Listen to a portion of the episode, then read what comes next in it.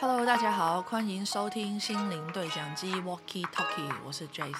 很欢迎大家打开这一集。我很想在这个 Podcast 里面跟大家分享更多一些我很个人的身心灵成长故事，以及与一些动物相处的小故事。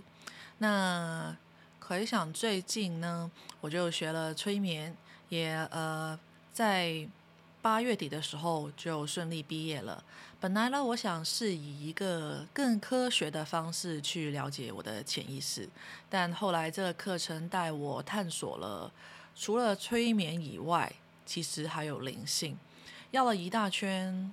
后来又回到了灵性上面。我觉得在人生中这几年在身心灵的路上学到了非常有趣好玩的东西。还有发现了很多特别神奇又奇怪的事情，希望在这里可以让本来认识我的朋友知道我更多，也希望一些可能刚入门灵性 New Age 的朋友和我，呃，一起读证照班的同学，可以知道更多有关于灵性的一些经验吧，可以少走一些弯路，因为在。这个时代，我觉得就是真的属于一个灵性觉醒的时代。每个灵魂呢，都在慢慢的寻找自我的价值，探索自我的内在。我希望你的觉醒都是从一颗好奇心开始。特别呢，最近这几年呢，很多人都在说想做自己，但是呢，又会觉得自己没有一种重生出发的能力。但是又会觉得不做自己的话，好像浪费了人生很多的时间。在这个过程里面，我们会叫做像是寻找吧，但这种寻找非常空洞，而且在寻找的过程也觉得会很费力。我觉得最近有一个词是特别可以形容到现在这个状态，叫做呃内耗。就是它明明是一件事，其实只需要两个小时，但是呢，单是去想这件事呢，就花了基本可能好几天。真的是自己把自己困在原地，思前想后，而且不敢往前进，也不想往后退。所以很多时候拖延我们的，往往不是生活和工作，而是犹豫。焦累，还有内心看不见的困惑和混乱的一个状态，呃，而且可能也带着一些自责吧，因为这种事情本来就是一个小事情，但是就前前后后花了好几天去想，而且没有一个行动，所以各种看不见的一些情绪就完全把那个心力都掏空了，我觉得。对这个词，我是非常有同感的。我觉得这个词的出现，就好像在说我一样。其实，在这个 podcast 没有建立以前呢，我大概也想了差不多，嗯，应该多于六个月吧。那时候呢，我是想跟我妹妹一起，就是建立这个 podcast 的，就像一个对话这样子。因为我觉得两个人对话的时候，会出现了一些。火花或者一些说，嗯，很有智慧的话，就比如说，有时候我跟他通电话去，呃，更新一下最近的状况，在中间呢，可能会觉得，哎，这个这段话很有智慧，哎，我们都会感叹，这真的是你说的吗？可能是指导灵，也可能是我们中间在经历一些课题的一些感悟。所以我觉得这样的内容可以记录下来，然后对外分享。因为呢，在灵性的成长中呢，我分享的伙伴就是我的妹妹，还有另外一个我很要好、认识很久的朋友。他们对 New Age 都非常有兴趣，在灵性的道路中，我们都一直寻找、一直学习。我们在这几年呢，大概应该有解锁到三到五种关于身心灵方面的技能。所以在这一路上，我们一边学习，其实呢，也一边在自我怀疑，直到经历了宇宙给我们在现实中呈现的意象。但是呢，你想想看，就是说，哎，对我是想跟我妹妹一起去，呃，建立这个 podcast 的。为什么今天只有我在说话呢，而不是我们呢？是因为在录的过程中，我们已经试过了，我觉得有多于六次吧。因为现在我是在纽西兰，他是在香港，所以我们就约好时间。但是呢，每当我们约好，就是准备好内容啊，他就就不是他的鼻敏感发作，就是我这边可能我有那种嗯鼻炎啊，或者呃呃夸粉敏感症啊，又或者有各种信号的干扰，我们听回放的时候就有一种沙沙的声音。最搞笑的一次是。我记得就是我们也约好了个时间，他觉得他那天是有空，就有一个空档，大概三四个小时，那我们就可以先聊一下大概那天的题目，然后再去进行一个录音。可是呢，当我回到家，就早上的事情做好，回到家准备要打电话给他，回家打开门，然后打开冰箱，冰箱的灯不亮，所以那天就是为什么。没法录了，就是因为停电。那呢，那一刻我是不想放弃的，所以我就跑回车上面，打算去咖啡或者去附近很安静的公园给他再打电话。就在我上车的那一刻，我就听到隔壁房东的音响在播歌。那一刻我真的很崩溃，所以呢，我就知道这是一个信息，只是我没有解读好。后来呢，我就跟他讲说，嗯，可能这里的信息我们没有解读好，等我们就是呃学会了，就是解答成功了，解锁了，那我们再看看怎么去做，或者怎么去安排，可以把这件事去做好。然后呢，最最后的答案是呢。其实宇宙想告诉我的是，其实录 podcast 不是我妹妹的功课，而是我自己的个人功课，是不属于她的。所以今天我才能坐下来，很顺利的把呃我想说的东西整理一下，然后录下了今天的第一集。因为我终于、终于、终于破解了这个信息，它有点像那个摩斯密码，但是呢，它每次呢都是出其不意的。然后说起了这个功课破密码，我印象中印象中我最最深刻的那个灵性课题呢，就是你内心的世界会呈现在你现实的当中。很简单来讲，它就是说生活就像一面镜子，你内心是怎么想的，你的生活也会在你周边把你的想法就是呈现给你看。嗯，所以你听到这一句的话，嗯，所以你听到这一句话，其实简单来说，它就是很有 power、很有力量的一句话。为什么我会这样讲呢？你想想看，你内心世界呢会呈呈现在你生活的当中，那就代表着这个现实是可以随着心境而去变动变化的。如果说你想变得很有钱，想变更好，又或者说想成为一名旅游博主，到处玩，想一台名车，那你想的梦想、想想要的东西，都会投射在你现实的当中。那说，这不就是一个魔法吗？就是一个很棒很棒的魔法。但在另外一个方面，如果你内心是比较负面的，可能今天下雨，你会想着哦，下雨肯定会塞车，心里总是抱怨着生活的不公平，又或者说你心里总是想着自己是不值得有人对你好的。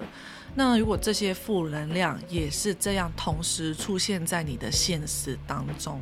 你不觉得这个真的是有点可怕吗？所以我觉得这个这一句话吧，我觉得在我灵性的成长里面，对我影响也是属于非常深刻的。所以想在第一集就跟大家分享。特别是呢，我最近呢刚成为了一名催眠师，在这个催眠课程以后呢，我们都需要做实习个案去练习。这一句话呢，经常都会出现在我脑海里面，但是还是和刚才一样，就是我妹的事情，录 pocket 的事情一样，我还是没有发现我现实中出了一个什么问题，还没发现这个问题背后有一个我需要做的功课在里面，我完全完全我是没有察觉到的。你们想知道我最近遇到什么事吗？我觉得很有意思，但是又很搞笑。可是呢，自己的内心是处于一种挣扎的状态吧。为什么会说这样说呢？是因为我遇到的一些可能实习个案，也是和我的课题一样，一些很久没有见面的朋友也会突然跟我聊起了这些问题。最后呢，就是让我察觉到，其实可能我面对的功课就是有关于情绪的。让我察觉情绪的那个点呢，就是我生气的时候。除了生气以外呢，我对其他。感觉是没有太大的觉察力吧，因为你开心的时候，你不会想你为什么开心，因为开心就是可能吃到一个好吃的东西，得到一份礼物，就可能天气好出去玩，这个开心你不会想为什么。但是如果你生气呢，你就会觉得啊，好，就那种很烦躁的感觉，就让你就处于那个情绪里面，自己也很不舒服，就会问为什么我要发脾气呢？我就会把觉察这个事情呢放回自己的身上，问出自己为什么会生气，呃，为什么呃会发生这种事情？最后的答案还是因为我在哭，因为我有这个情绪，是因为事件往往没有往我想要的方向去发展，因为因为有很多的借口或者理由吧。但是呢，很不幸运的，就是当你处于一个生气的状态呢，其实往往是我们最亲密的人成为了我的发脾气对象，就像我的 partner。所以呢，一直到同学说要帮我催眠的时候，我才真正在想，我最近面对的是什么议题和功课呢？大概是什么方向呢？在催眠前跟他聊天的时候，我应我的课题，我今天要到他面前来解决一些什么的课题呢？呃，可能有人会是解决你的内在小孩啊、家庭问题啊，又或者说感情问题啊。但我就想，我最近这半年的变化，或者影响我最深，每天都还在影响我的事情，就是。在四个月前，我们领养了一只狗狗。然后呢，在领养这个狗狗的时候呢，嗯，我们完全不知道，呃，它有情绪问题的。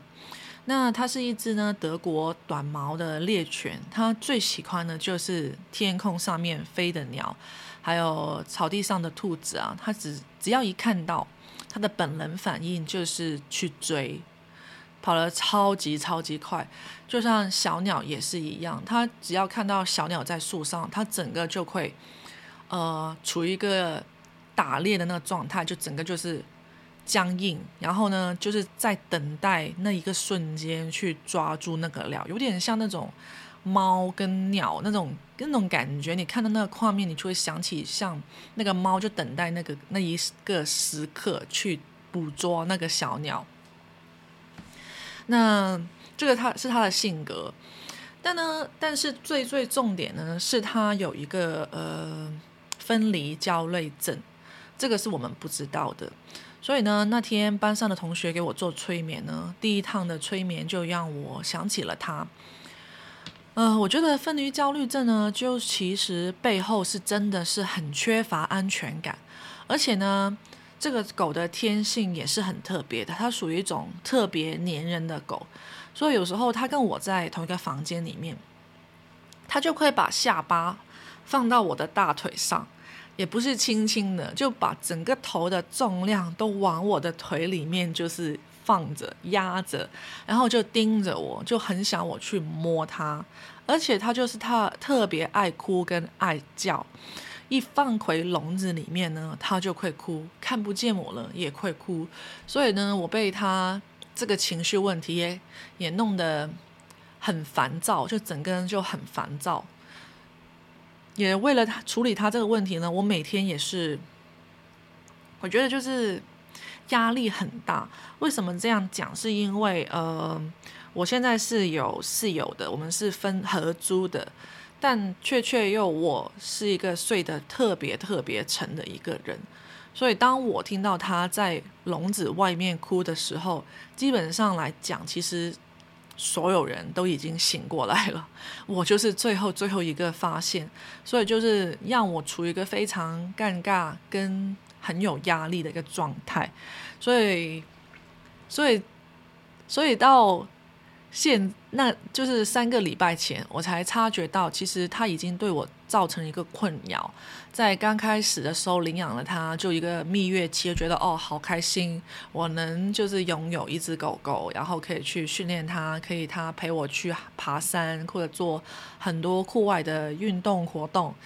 但是因为它这个情绪的问题呢，就一直困扰着我，也没法去。带他去呃爬山啊，或者带他去一个特别远的地方，因为在车上面呢，呃，只要我离开车，他也会是一直一直哭了。呃，我要处理的催眠的问题的时候，我就在想，其实是不是我有一些情绪问题呢？我很知很清楚知道我是没有分离焦虑症的。而且我觉得我算是一个很独立的人，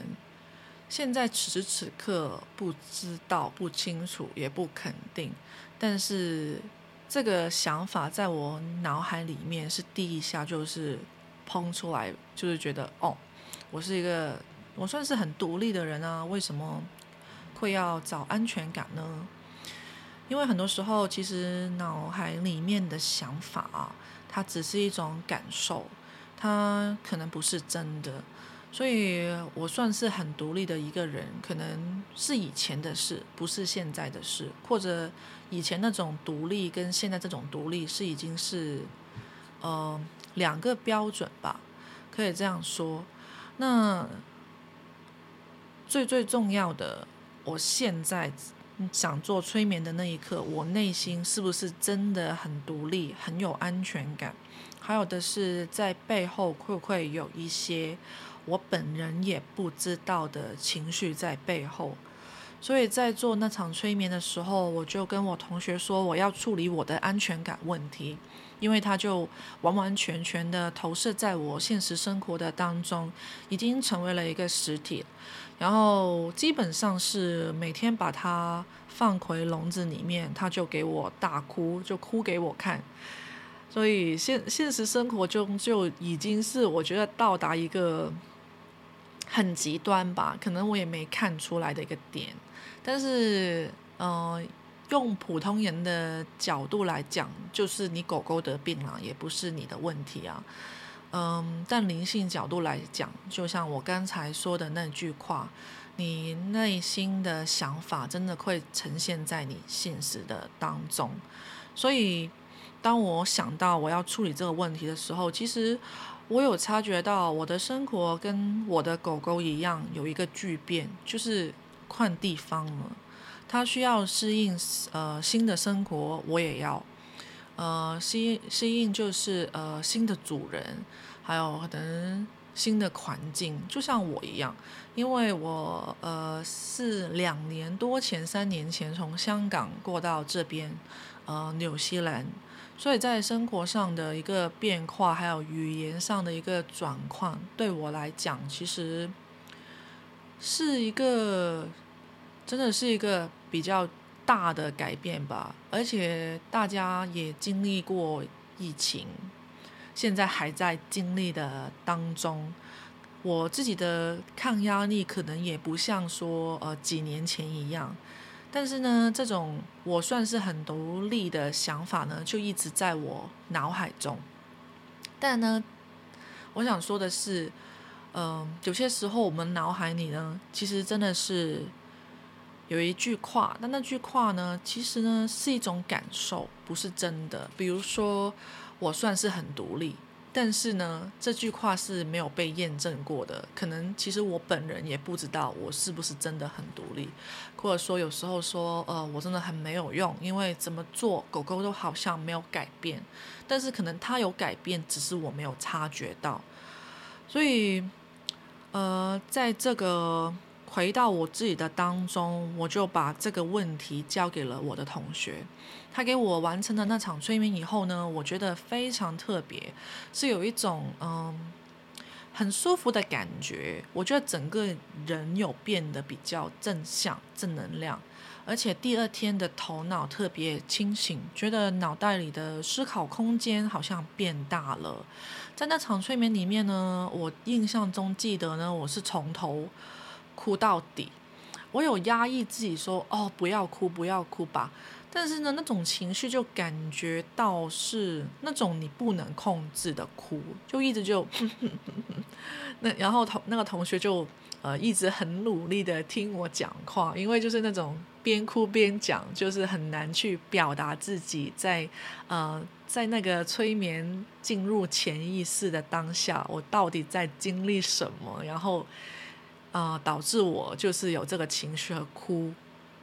所以我也很感谢呃那位同学呢。我记得当下我跟他说，我说可能我很想要一个家，因为现在我在一个很陌生的国家，我对这里的认识只是很基本的，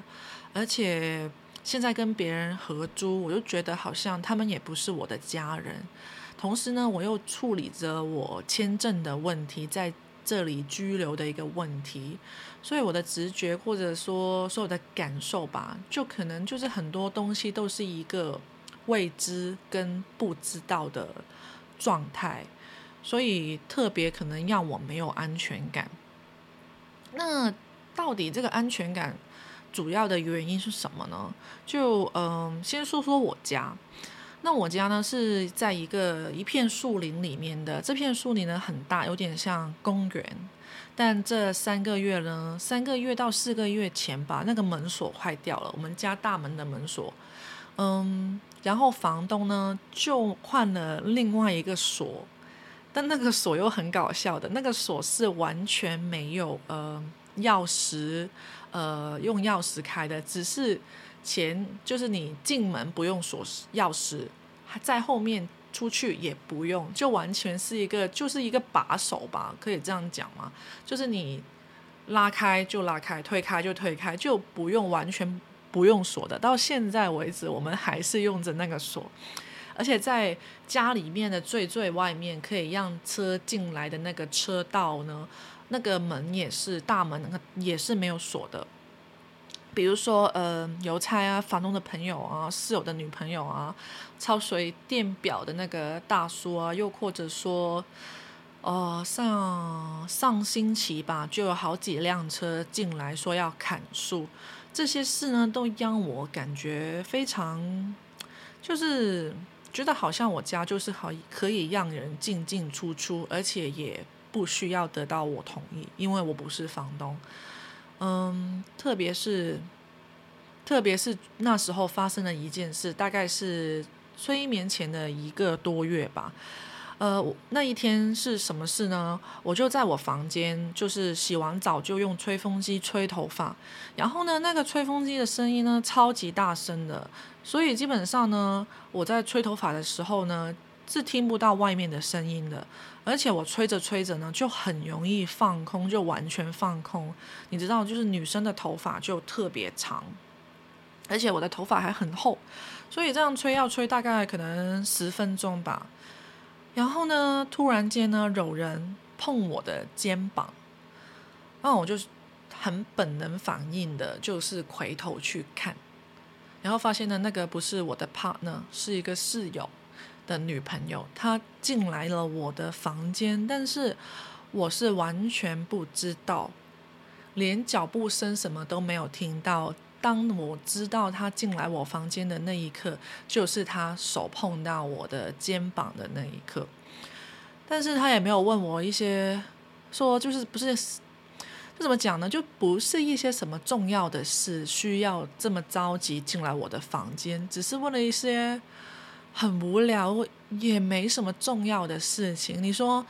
地震了，你过来叫我，或者说着火了，我要走了，或什么，你进来我房间，因为我就是听不见，你要很赶紧、很紧急的要把我带走。我觉得这个是可以接受的，但是呢，他就是问了我一个呃很无聊的问题，还在我房间里面指指点点的。就这件事，就让我觉得特别特别不舒服。嗯，就在就在那一刻开始，我就对这个房子产生了超级多的疑问。呃，或者以前也会有，比如说有些小问题，但是呢，我会一直跟自己讲说，去接受这个东西，因为是一个大的环境，而且呃。我们房东就是住在隔壁，跟我呃 partner 也是属于是算是比较好的朋友哦。但呢，这件事就让我产生了一个想买房子的想法，还有就是想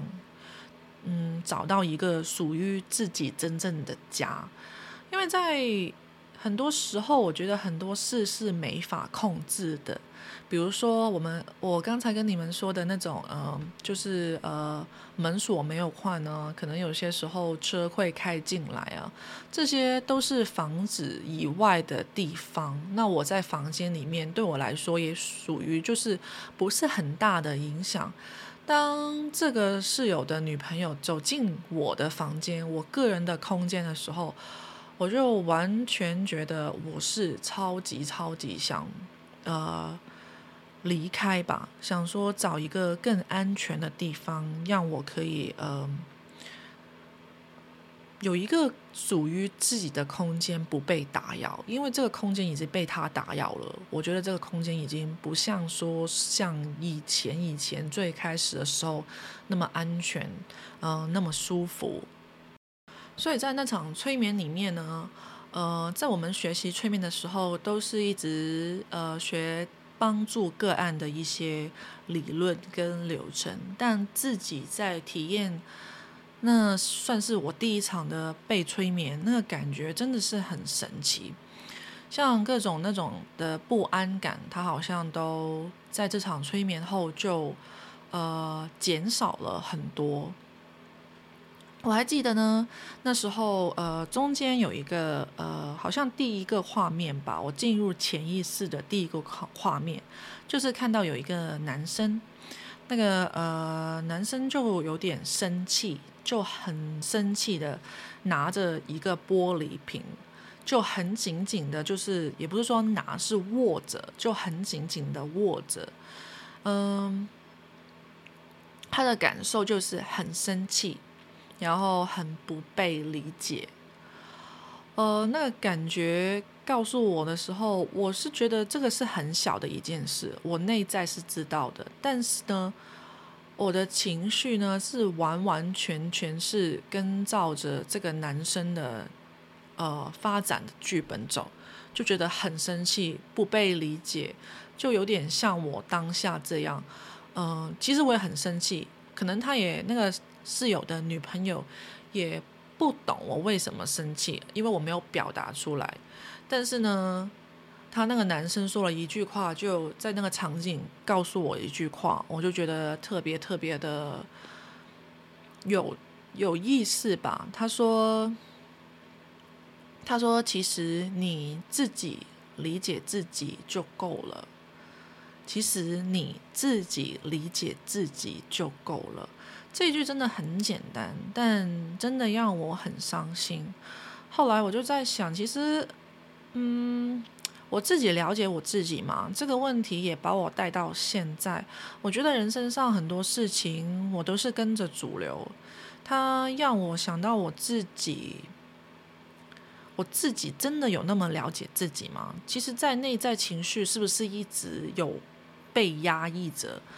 这个压力可能就是完完全全的投射在我新领养的狗狗上面，导致它有这个情绪问题呢。其实我们理解的是，嗯，狗狗有分离焦虑症。从我跟我帕了的角度去看的话，我们在领养它之前有跟它前主人进行对话，但是他也没有多讲这个问题，我们也没有太在意，可能就觉得哦。前主人就觉得狗狗的性格多动、爱哭，大家都不知道。但是我们有完全没有想到它会有分离焦虑症这个情绪病，这个这个方向去想呢，就是回想过来自己的话，我其实也没有想过自己有情绪问题啊。我觉得情绪这个东西就是嗯挺好笑的，因为呢，他就是用了。一个狗狗比较常见的一个情绪病，来提醒我，我的情绪在现实上也出现了一个比较大的问题。到的催眠，我才真正的发现，就是这么严重的问题，我自己还没有看到。我现实生活中，在这场催眠以后，里以后呢，就有个改变出来了。我的呃情绪在催眠的当中哭了出来，然后醒来了以后，一直记得那个男生说的一句话：自己理理解自己就够了。所以说，我就想是感觉我自己可能很了解自己吧，但也没有说到呃完完全全一百个趴，可能七十吧，嗯，但真实呢？真实可能只有三十啊。三十个 percentage，三十个趴，真的是还有没有完完全全的真正的了解自己？我觉得人生就是这样，就像一个成长的过程中，一直在探索自己的未来蓝图，自己在到底在想什么，想做什么，到底要成为什么样的人？这个问题一直在我脑海里面打转，然后在现实生活中，我就跟我的呃 partner，因为。呃，狗狗吧，在催眠后大概一个礼拜吧，我觉得应该或者几天后就有发生过呃两到三场的吵架，就是跟他相处大概有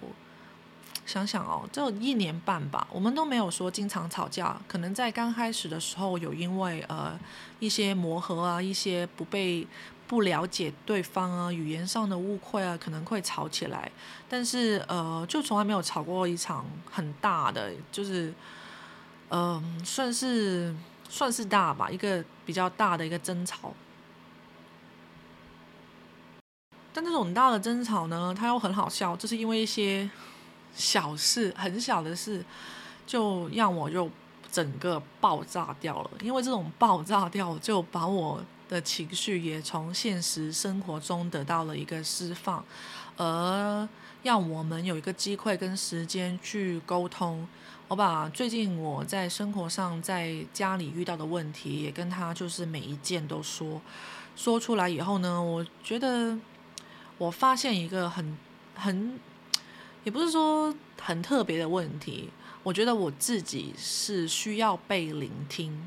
所以，像那个呃潜意识的男生说自己了解自己都够就够了，我觉得是够。但是呢，我还需要被聆听。我自己是很理解自己的话，我还需要我的呃另一半，因为他就是真的是我生活中的另一半，也是我灵魂里的双生火焰。我不需要他就是完完全全去了解我的所有，也。不想说，呃，想要他有什么真正的行动跟改变，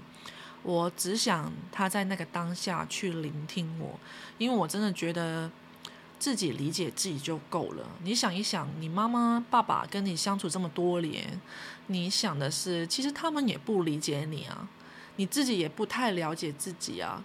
所以说，你怎么可以要求别人就是因为认识你，或者是你的另一半，就完全去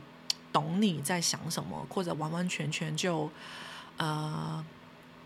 就可以知道你内心的世界是怎样呢？嗯，所以经过了我们的吵架，展开了讨论，还有把我的情绪都。就是吵架，把情绪都宣泄出来以后，我的狗狗的情绪也有了一个新的改变和突破。在突破以前呢，还有另外一件事发生了，嗯，它也让我重新再去思考我面对这个课题的一个态度。有一天，大概是大概就很近，就是还是这几个礼拜的事情吧。早上呢，我就五点多带它从笼子里面出来尿尿散步，然后就喂它吃早餐这样子的。但是呢，那一天呢，不知道是没睡醒还是干嘛的，我笼子一打开，它就立马往一个方向去跑，因为这边的早上很黑。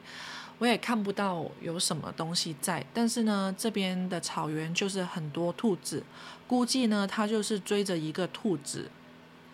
追追追追追追到好远，叫也叫不回来。然后我心里是很慌张的，因为我其实期待着他可能听到我叫他的名字，然后他会回头回来我的呃前面前。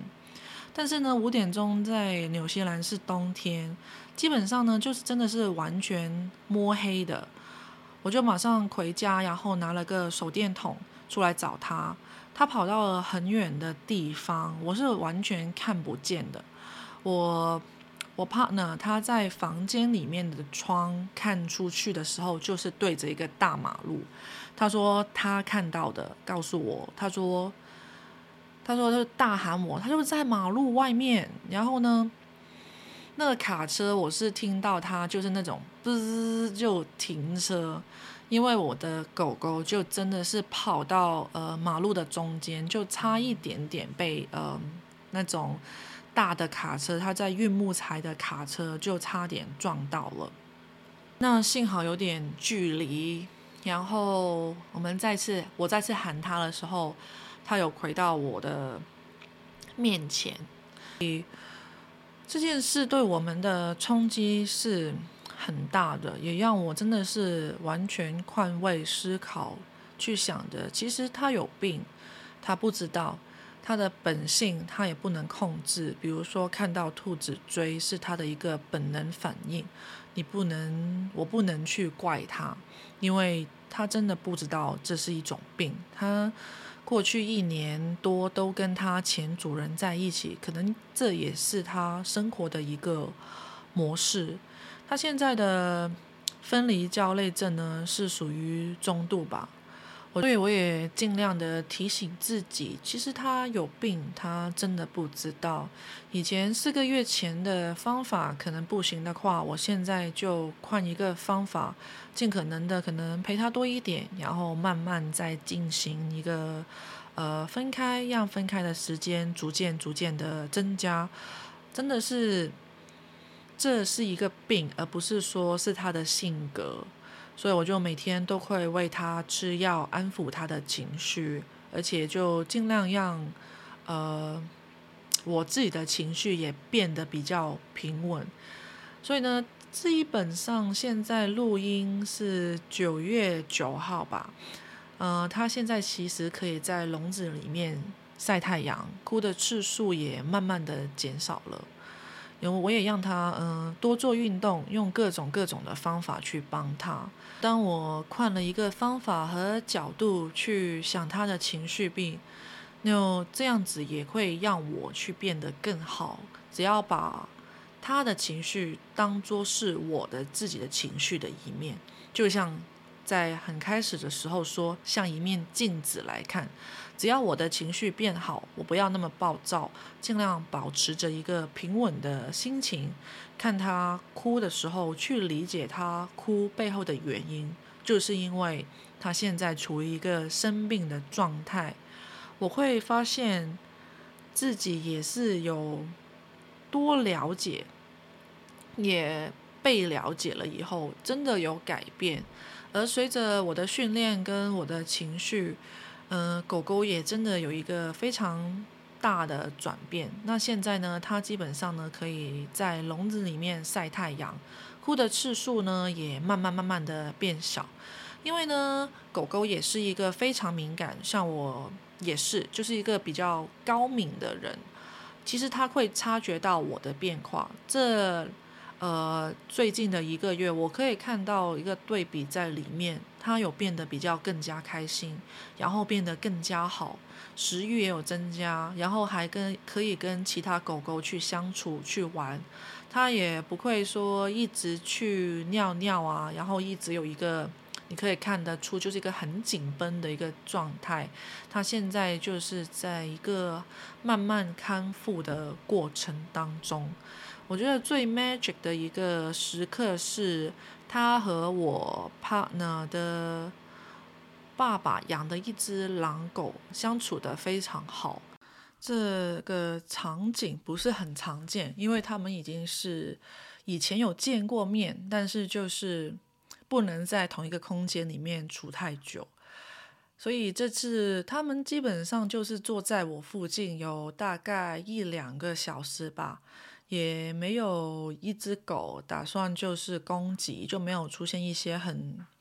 aggressive 的行为。所以呢，这个课题有帮助到我注意到自己的情绪，也有注意到狗狗的情绪，让我重新换了一个角度去想。我的生活让我有一个更正确的态度去面对着我自己，还有我新来的狗狗。所以最后呢，想告诉大家的是，其实真的要在现实上做一个改变，其实真的没有想象中那么难。事情除了转念以外，就配上一个行动，把觉察力放回自己的身上面，然后你会发现，其实每一段走过的路都是学习的里程碑。学完了以后，这份功课可能不用再做了，但是呢，也有机会，当我在陷入另一个情绪满点的时候，可能他就会再次回来提醒我。所以，如果大家在生活上遇到了一些问题的话，试着把这些注意力转移到我们的内心里，去看看我们的内心有没有同样的情绪。比如说，这个人带给我们一个的感觉，那这个感觉存在在我们内心吗？或者说，生活上处处都碰到重复的问题，到底是不是出现在情绪上面呢？我们并。没有觉察到，或者是说我们已经忽略掉了。记得你真心渴望一件事的话，全宇宙都会联合起来帮助你。但首先的是要清楚自己是渴望什么。所以为了这一集，也为了这一段话，我也把房间真的认认真真的再收拾了一遍，也进行了一些。呃，旧物回收进行一个断舍离，因为就像那句话说的，你的内心世界会呈现在你现实的当中。我不想我的人生真的像这个房间一样乱乱的。我要掌控我的人生，首先要从掌控我的房间整洁度开始。所以希望。呃，你也可以改变自己的内心，附上一个行动，现实世界是肯定肯定会有转变的。